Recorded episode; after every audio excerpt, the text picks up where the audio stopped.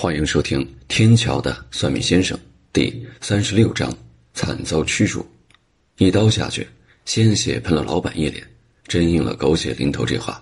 当时老板娘心里就觉得别扭，不过死都死了，也就没多想。伺候完几桌客人，老板抓着一把钱就走了。结果第二天才知道，他这一走，竟然死在了大刘家里。不过逝者已逝，生者如斯。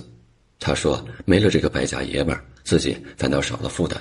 本来他打算把店盘出去，带着孩子回老家的。但经过了这件事情，他决定留在北京，把饭馆继续开下去。我给了他一个建议，让他考虑开家素菜馆。现在人啊，越来越讲究养生，这种特色店应该前景不错。”大刘的媳妇儿说：“如果要是需要帮忙的话，他可以把超市的工作辞了。年轻时因为生在农村。”自己还能做几样老北京特色的素食，这事儿后来筹备的情况我就不了解了。不过一个多月之后，这老板娘还真找到了我，让我帮忙选一个开张的日期。我问她饭馆的名字取得怎么样了，她点点头说一早就想好了，就叫德望阁，取个积德行善的意思。分别前还给我发了张请柬，让我抽时间过去坐坐。不过后来因为事情太多，一直也没去。又过了一段时间，我因为转战去了丰体，跟大刘之间的联系也就断了。这些日子听说小红门拆迁了，也不知道他那儿现在怎么样。接下来要讲的是发生在丰北桥附近。我有一段时间经常在那附近的大厦门口摆摊儿，因为过往的都是些小白领，估计是碍于情面，好多人明明有事，却总向我投来异样的目光。估计在他们眼里，我跟路边要饭的没什么区别。不过，每当到了下班的点儿，我却总能接到客人。他们不会像白天一样装得趾高气昂的，他们会把我带到附近的 KFC，有的装得比较厉害的，会拉我去上岛或者星巴克。渐渐的，我发现了一个通病，那就是在这种地方上班的人都很多疑，总觉得有人要害自己。后来我做些锦囊，主要是斩小人的功效。还别说，一个月下来也赚了不少。就当我为新财路高兴之际。突然，在一天中午，一个长得还不错的中年女子带着几个保安来到了我的挂摊前，还没等我说话，那女人指了我一下，跟那些保安说：“就是他。”他话音刚落，五六个保安便将我围住，不由分说上来就向我的挂摊我他妈被整懵了。按说我在这儿摆摊就算不合适，也得是城管来管，关这些保安什么事儿？不过对方人多势众，我也不好硬碰，没办法，一边拦着他们。一边问那女的到底怎么回事，因为看得出来，她应该是这群人里管事儿的。怎么回事？自己干了什么自己不知道吗？成天在这里坑蒙拐骗，今天抄了你的摊儿是给你个教训，下次再敢来这里，腿给你打折。说完，那群保安开始推推搡搡的，一直把我推到了路边。心里虽说窝火，可好汉不吃眼前亏。再者，我们这种撂地为生的人，这种事情也属常见。只是我不知道自己到底什么地方得罪了那娘们儿。收拾好东西，本着“此处不留爷，自有留爷处”的想法，我换了个地方，继续自己的营生。这事情过了有一个多月，突然接到了一个电话，打电话的正是我在丰北桥市的一个客户。当时就是他第一个从我手里买走了毕小人的锦囊，而后生意之所以不错，也和他的大力宣传有关。电话里他告诉我有个事情想请我帮忙。他们公司老板生病了，只是病得挺奇怪的。他们怀疑可能是吓着了，所以想请我过去瞧瞧，而且承诺只要事情办漂亮了，钱不是问题。听他这么一说，我赶紧收拾了东西赶了过去。他留给我的地址是附近的一个小区。等我来到楼下的时候，这个叫凤儿的妹子看样子等候多时了。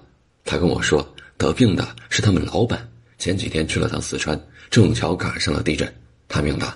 愣是从镇区跑回来了，不过回来之后，整个人变得很不对劲儿，常常说些莫名其妙的话，而且自己说过什么完全没印象，而且现在饭量很大，怕光嗜睡，上医院查也查不出毛病，但明眼人一看就知道有问题。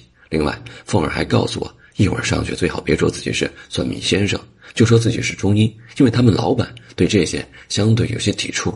说话间。我们已经出了电梯，凤儿把我带到了楼道最顶头的一间。一般这种把头的户型面积都很大。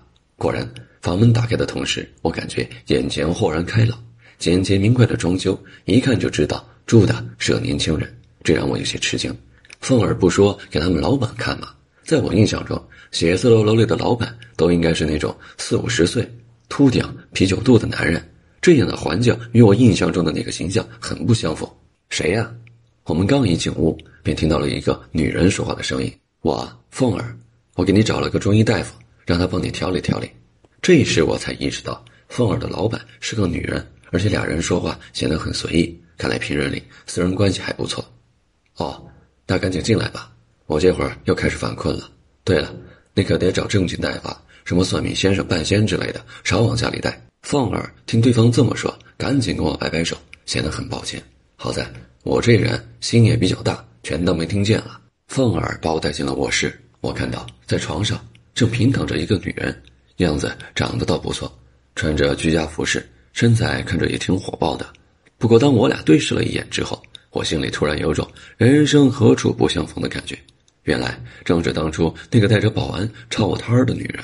凤儿还挺热情的，给我端茶倒水。不过还没等把水递过来，房间里的我俩已经掐上了。你这个骗子，竟然骗到我家里来了！赶紧给我滚出去，要不我就报警了。听他这说话的架势，根本就不像个病人。你当我愿意来呢？就你这样的，活该被东西缠着，死不死？我火气也很大。这女的一直显得很莫名其妙，明明是她断了我的财路，却总是一副盛气凌人的样子。凤儿被我俩的争吵声惊到，赶紧跑回了卧室，一面让床上的女人消停会儿，一面让我别生气。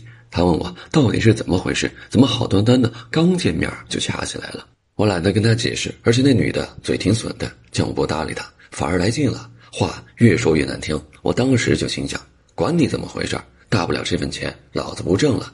也不在这儿受你这份窝囊气。说完，我跟凤儿说：“这事情我管不了。”说完，转身就要走。正当我转身的时候，突然听到从床上那女人口中传出一句特难听的话，就是那种类似诅咒人祖宗八辈儿的意思。我当时就有点搂不住了，重新转过身，指着对方鼻子，警告他嘴巴放干净点再敢骂我，当心我抽他。我这个举动把凤儿跟那女人吓着了。想来也是。家里就他们俩弱不禁风的女人，我一大老爷们儿，而且还是个面目可憎的豁牙子。刚才我一直忍着，所以对方才敢不依不饶，没完没了。但这会儿我要真是发火了，干出什么情绪激动的事情，凭他俩还真阻止不了我。就在这时，我听到那句骂人的话再次传来。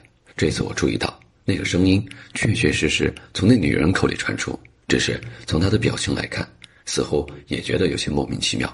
而且那个声音很怪，好像是几个人同时发出的。于是后事如何，敬请收听《天桥的算命先生》第三十七章。